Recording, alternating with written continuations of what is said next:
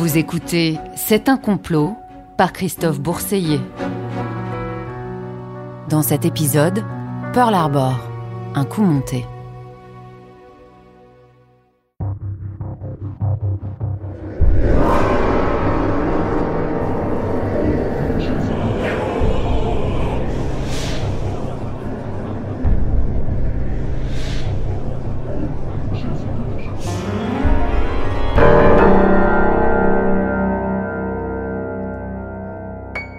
Japon-USA, une semaine de guerre, titre le journal 7 jours. C'est un journal collaborationniste en date du 27 décembre 1941.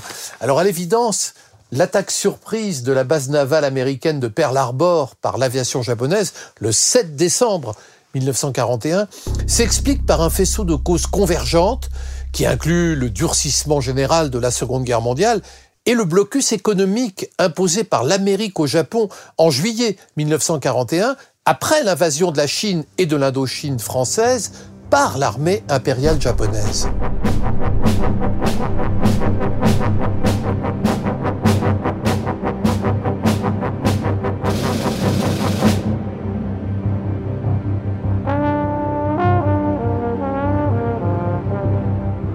Pour euh, comprendre les hésitations des Américains à entrer en guerre en 1941, il faut remonter à la Grande Guerre. Ils ont participé à partir d'avril 1917 à la guerre européenne, comme ils l'appellent. Ils y ont joué un rôle très important pendant les quelques mois que cette guerre a duré, c'est-à-dire jusqu'en novembre 1918. Et par la suite, ils ont été extrêmement déçus des conséquences de cette guerre. Déçus parce que les Alliés ont souscrit des dettes à l'égard des États-Unis et ne les ont pas payées, ou en tout cas pas totalement. Déçus également par les règlements qui ont suivi euh, le conflit, c'est-à-dire les règlements de paix. Ce qui veut dire que au cours des années 1930, les Américains euh, sont euh, confrontés à deux sortes d'événements. D'une part, la grande crise économique et sociale qui fait euh, beaucoup de misère, qui fait beaucoup de chômeurs. N'oubliez pas qu'en 1933, il y a un Américain sur quatre qui n'a pas de travail. Donc la priorité des priorités, c'est de relancer l'économie, c'est de retrouver en somme les forces de travail qui sont indispensables à un pays. Ça, c'est la première conséquence. Et la deuxième conséquence, c'est que euh, beaucoup estiment que l'entrée en guerre en 1917 a été le résultat des pressions que les banquiers, que les hommes d'affaires, que les industriels ont exercé sur le gouvernement, mais que ça ne correspondait pas à l'intérêt des États-Unis. Ce qui fait que euh, il n'y a aucune raison pour que les Américains entrent en guerre en 1939. En 1940, eh ben, ils s'aperçoivent que la France signe un armistice et qu'en conséquence, il n'y a plus que la Grande-Bretagne qui soit opposée à l'Allemagne nazie. Et entre juin 1940 et juin 1941, c'est-à-dire l'entrée de la Wehrmacht sur le territoire soviétique, pendant un an, seuls les Britanniques résistent aux nazis.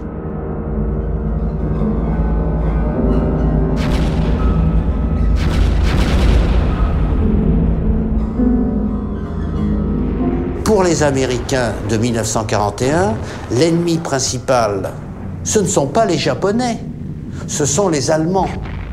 Autrement dit, même si on se rappelle que les États-Unis ont deux rives, une rive atlantique et une rive pacifique, il n'empêche que pour eux, la priorité des priorités, c'est ce qui se passe sur l'Atlantique. Donc on aide comme on peut la Grande-Bretagne. Il y a une rencontre célèbre en août 1941 entre Churchill et Roosevelt sur l'Atlantique. Mais euh, cela veut dire qu'on ne s'attend pas à ce qu'il y ait la guerre du côté du Pacifique, même si on sait que le Japon est allié à l'Allemagne et à l'Italie dans ce fameux pacte tripartite.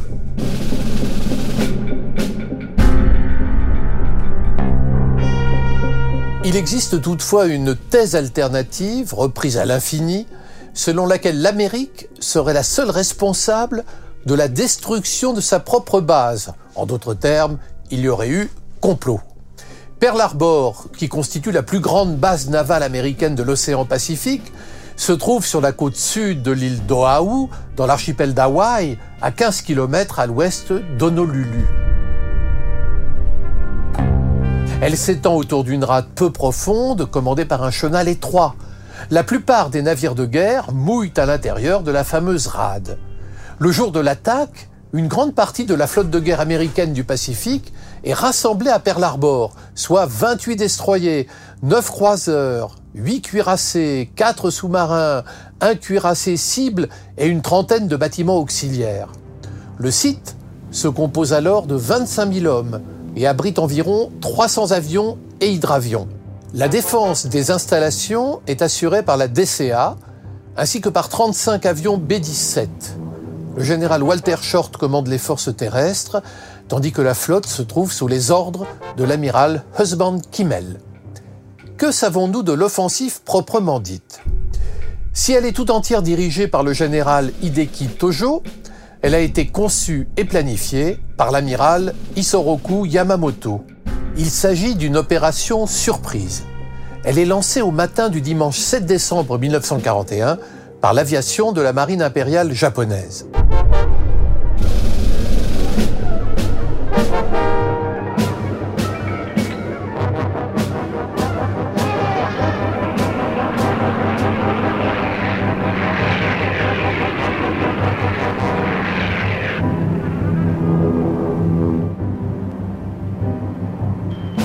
L'offensive est conduite en deux vagues, partie de six porte-avions et impliquant plus de 400 avions.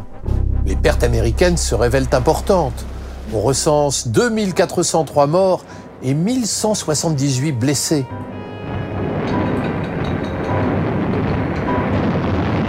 Quatre navires de ligne, trois croiseurs, trois destroyers et 188 avions sont détruits. Le bilan est évidemment lourd, mais les pertes ne sont pas irrémédiables. Beaucoup de navires sont réparés dans les mois qui suivent. Et les trois porte-avions américains du Pacifique, alors absents de Pearl Harbor, échappent à l'attaque. Les Japonais, pour leur part, ne perdent certes que 64 hommes, 29 avions et 5 sous-marins de poche. Un unique marin japonais est capturé. En moins de 24 heures, l'Empire du Japon attaque par ailleurs les États-Unis aux Philippines et ouvre les hostilités avec le Royaume-Uni en envahissant Hong Kong et en débarquant en Malaisie. Il s'agit donc d'une opération concertée qui provoque l'entrée en guerre des États-Unis dans la Seconde Guerre mondiale. Il est vrai qu'aux USA, l'événement cause un traumatisme national. Chaque année, le drapeau étoilé est désormais mis en berne à la date anniversaire de l'attaque, généralement perçue comme une humiliation nationale. Mais pourquoi un tel désastre? Y a-t-il eu erreur humaine? Les dirigeants militaires de la base ont-ils respecté les protocoles? Certains ont-ils fauté? Kimmel, si je me souviens bien, c'est lui qui a propagé le premier, parmi les premiers, les thèses, on va dire, conspirationnistes, parce qu'elles se sont vite établies et formalisées après-guerre, 53, si de mémoire, euh, puis 55, 56, enfin il y a eu des, mémoires, des écrits, etc., qui ont avancé l'idée que, bon, parce que c'est ça au fond le fin mot de l'histoire. Euh, Roosevelt, ne parvenant pas à entraîner l'Amérique euh, dans un conflit contre l'Allemagne, il avait laissé faire pour, avoir, disons, un prétexte.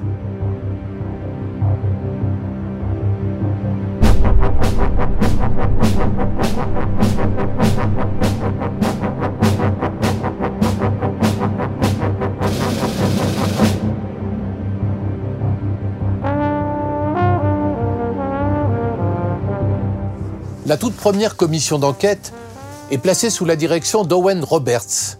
Constituée dès décembre 1941, elle rend ses conclusions en janvier 1942. Elle accuse les officiers de la base, Walter Short et Husband Kimmel, de manquement à leurs devoirs. Les deux hommes sont immédiatement relevés de leurs fonctions. Pourquoi de si fortes et si rapides sanctions? La commission pointe une série de défaillances. Elle démontre que l'entrée de la rade de Pearl Harbor n'était pas protégée par des filets anti-torpilles.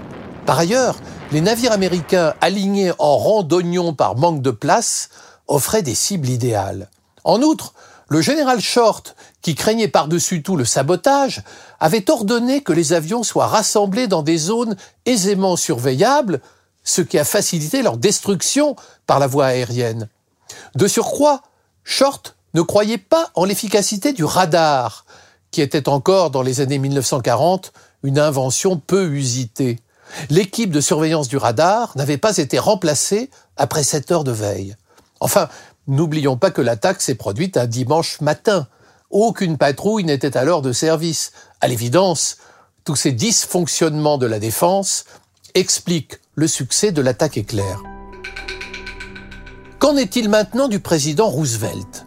Sa posture paraît d'emblée très ambiguë, puisqu'il était partisan d'une entrée en guerre des États-Unis.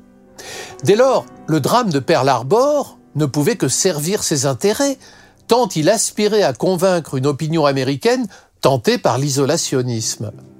A-t-il pour autant négligé les signes avant-coureurs de l'offensive? Plusieurs agents de renseignement l'avaient averti d'un danger imminent. L'amiral Harold Rainsford Stark, chef des opérations navales, avait d'ailleurs envoyé peu de temps auparavant un message d'alerte au commandant en chef des flottes de l'Asie orientale et du Pacifique à Hawaï. L'état-major redoutait donc une attaque japonaise, mais ne l'attendait pas spécifiquement à Pearl Harbor. Il était convaincu que l'offensive aurait lieu soit aux Philippines, soit à Singapour. Il apparaît donc que Roosevelt a probablement été stupéfait.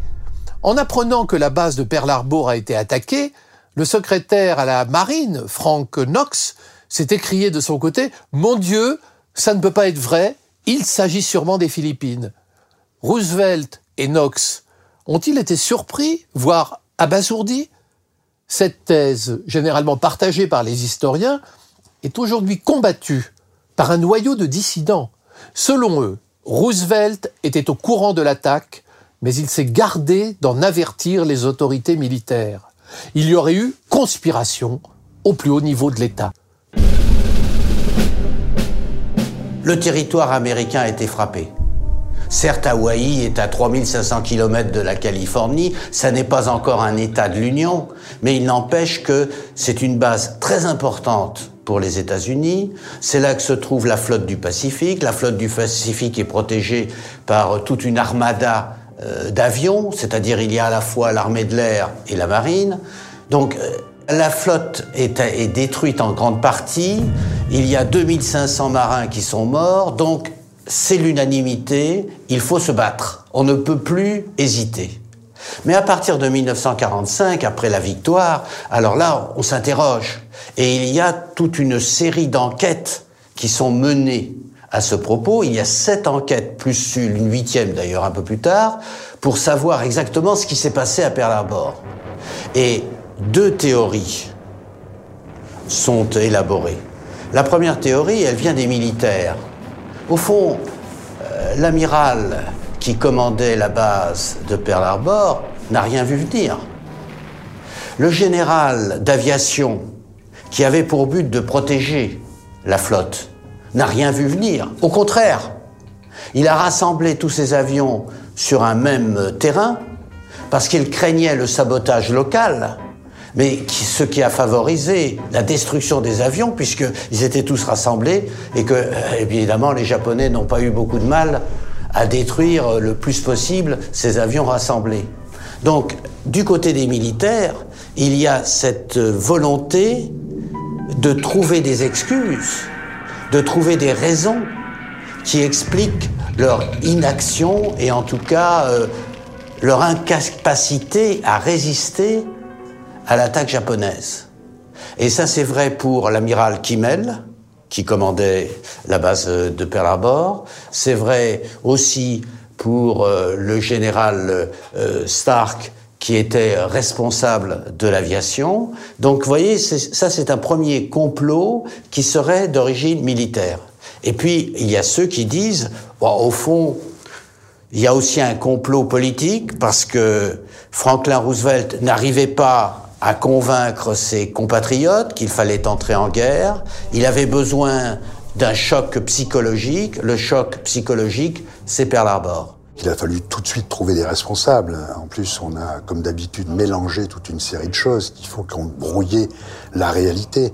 Par exemple, euh, pour beaucoup de gens, on avait cassé les codes japonais, donc on était au courant de tout. En fait, non, on avait cassé les codes diplomatiques japonais, mais les codes, par exemple, de la marine japonaise n'avaient pas été encore cassés.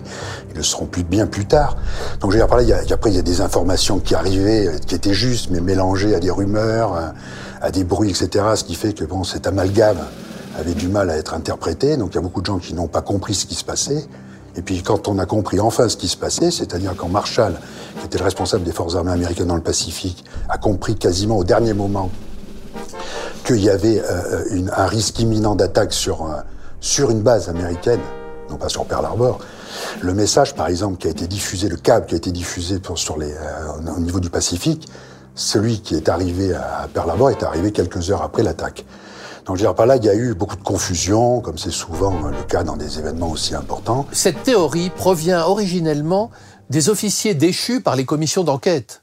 Le général Husband Edward Kimmel se dit notamment victime d'un complot visant à cacher la responsabilité du gouvernement. Il se considère comme un bouc émissaire.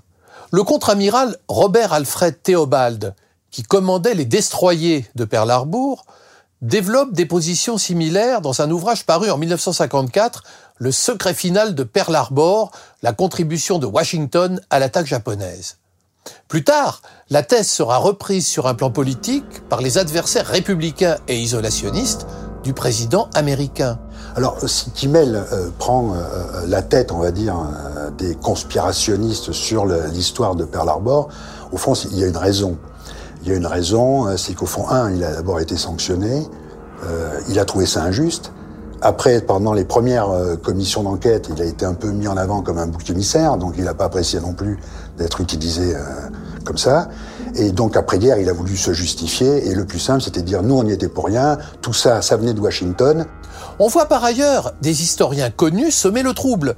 Parmi eux figurent Charles Austin Bird, Charles Callan Tansil ou Harry Elmer Barnes, sans oublier un ancien héros de guerre, Robert Stinnett. Tous affirment que Roosevelt était au courant de l'attaque pour une raison simple. Les codes secrets de l'armée japonaise avaient été déchiffrés dès 1940. Dès lors, le gouvernement américain ne pouvait rien ignorer de la stratégie militaire de l'Empire.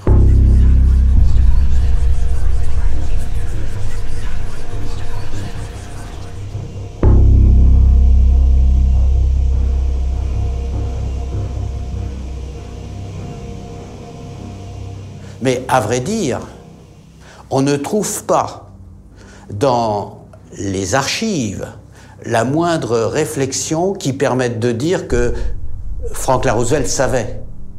Et tout cela, en somme, permet de dire qu'il y a non seulement une défaillance des militaires dans l'échec de Pearl Harbor du côté américain, mais il y a aussi une défaillance du côté des services de renseignement car les services de renseignement existaient déjà, bien sûr, mais les services de renseignement travaillaient en ordre dispersé. Ce qui veut dire qu'il n'y avait pas de communication entre eux. La CIA n'existait pas. La CIA a été créée en 1947. Et euh, même au temps de Pearl Harbor, il y avait euh, quelque chose qui ressemblait un peu à une coordination qu'on appelle l'Office of Strategic Services, mais qui n'avait pas euh, un rôle suffisamment déterminant pour euh, rassembler les informations. Ce qui veut dire que les Japonais, c'est ça qui est extraordinaire, les Japonais ont pu traverser le Pacifique en l'espace de 15 jours. Ils sont partis le 26 novembre. Avec une armada qui comportait plus de 50 bâtiments. Et sur ces 50 bâtiments, il y avait les avions qui ont servi à la destruction de la flotte américaine. Donc ils ont pu traverser le Pacifique sans que les services de renseignement américains s'en aperçoivent. Et quand les premiers avions japonais ont commencé à déverser leurs bombes sur euh, les navires américains, euh, l'amiral Kimmel pensait que c'était un exercice de l'armée américaine et que c'était une erreur d'un pilote américain qui avait lâché sa bombe alors qu'il n'aurait pas dû le faire. C'est vous dire en somme l'ignorance dans laquelle se trouvaient ces militaires et l'ignorance qui tient essentiellement à l'insuffisance des services de renseignement. Alors, si on additionne tout cela, c'est-à-dire euh, d'une part la volonté de Franklin Roosevelt de regarder plutôt du côté de l'Atlantique et non pas du côté du Pacifique. Si on ajoute euh, l'incapacité des chefs militaires à comprendre ce qui se passe, et si l'on ajoute l'insuffisance des services de renseignement, euh, il est évident qu'on comprend qu'il puisse euh, qu'on puisse créer une sorte de, de, complot imaginaire. À vrai dire, à Pearl Harbor, il n'y a pas eu de complot, mais il y a eu simplement une insuffisance, une ignorance, une incapacité à comprendre que les Japonais étaient prêts à attaquer. Et quand les Japonais attaquent, comme ils sont liés, bien sûr, euh, par traité avec l'Allemagne nazie, cela fait que les États-Unis entrent en guerre contre le Japon, mais ne déclarent pas la guerre à l'Allemagne. C'est l'Allemagne qui va déclarer la guerre aux États-Unis le 11 décembre, c'est-à-dire trois jours et demi après Pearl Harbor. Pour étayer leurs affirmations, les dissidents avancent plusieurs arguments. Ils remarquent d'abord que trois porte-avions alors en manœuvre ont échappé à la destruction. Un hasard providentiel? Ils notent que les messages d'avertissement des espions ont été ignorés. Ils pointent enfin les défaillances du système de défense de la base. Ils ne fournissent toutefois aucune preuve tangible. À l'image de la plupart des auteurs conspirationnistes, ils mettent en avant un certain nombre de doutes. À leurs yeux, la base de Pearl Harbor n'a jamais été qu'un chiffon rouge destiné à exciter des Japonais que l'on chauffait par ailleurs à vif en leur imposant un blocus économique drastique. Elle a été bâtie dans le but d'être détruite. Ces arguments tiennent-ils la route? Sur le site The Forbidden Knowledge, la connaissance interdite, le président Franklin Delano Roosevelt est désigné comme, je cite, franc-maçon et marionnette des Illuminati. Un refrain connu qui fait référence aux Illuminati, cet ordre secret parfaitement imaginaire qui est censé gouverner la planète. Le site ajoute que Roosevelt n'a pas entièrement satisfait ses commanditaires. Il aurait donc été empoisonné à la conférence de Téhéran en 1943, puis remplacé par un sosie jusqu'à son décès officiel le 12 avril 1945. Quoi qu'il en soit, quels étaient ces mobiles lors de l'attaque de Pearl Harbor? Il s'agissait de précipiter l'Amérique dans la guerre pour venir en aide au lobby judéo-maçonnico-illuministe incarné par le camp des Alliés. il est difficile d'opposer le moindre argument rationnel à de telles affirmations. Concernant Pearl Harbor, voici pourtant quelques éléments factuels. Roosevelt, qui était théoriquement au courant de l'assaut, a-t-il épargné ses porte-avions en les expédiant en manœuvre? D'un point de vue stratégique, cela paraît curieux. En 1941, le porte-avions est encore assez peu utilisé. On s'en sert comme d'un vaisseau auxiliaire. La mission du porte-avions consiste alors à assurer une couverture de chasseurs, à aider au réglage des tirs d'artillerie, et à assurer des missions de reconnaissance. C'est le cuirassé qui fait figure de navire amiral de la flotte. C'est lui qui assume le choc frontal. Si le président avait voulu préserver le cœur de la marine américaine, il aurait déplacé ses cuirassés et non ses porte-avions.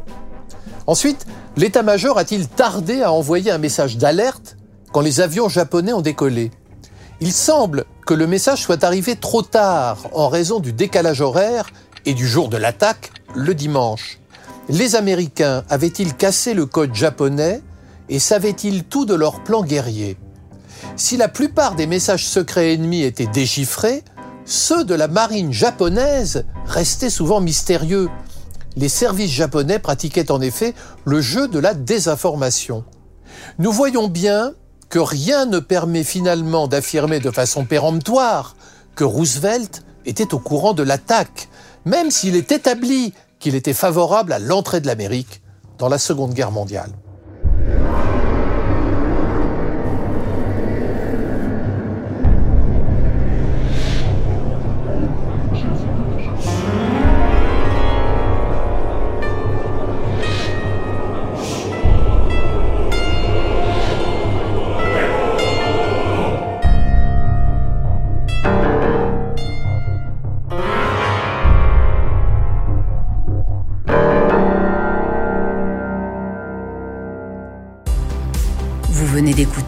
Podcast du groupe TF1.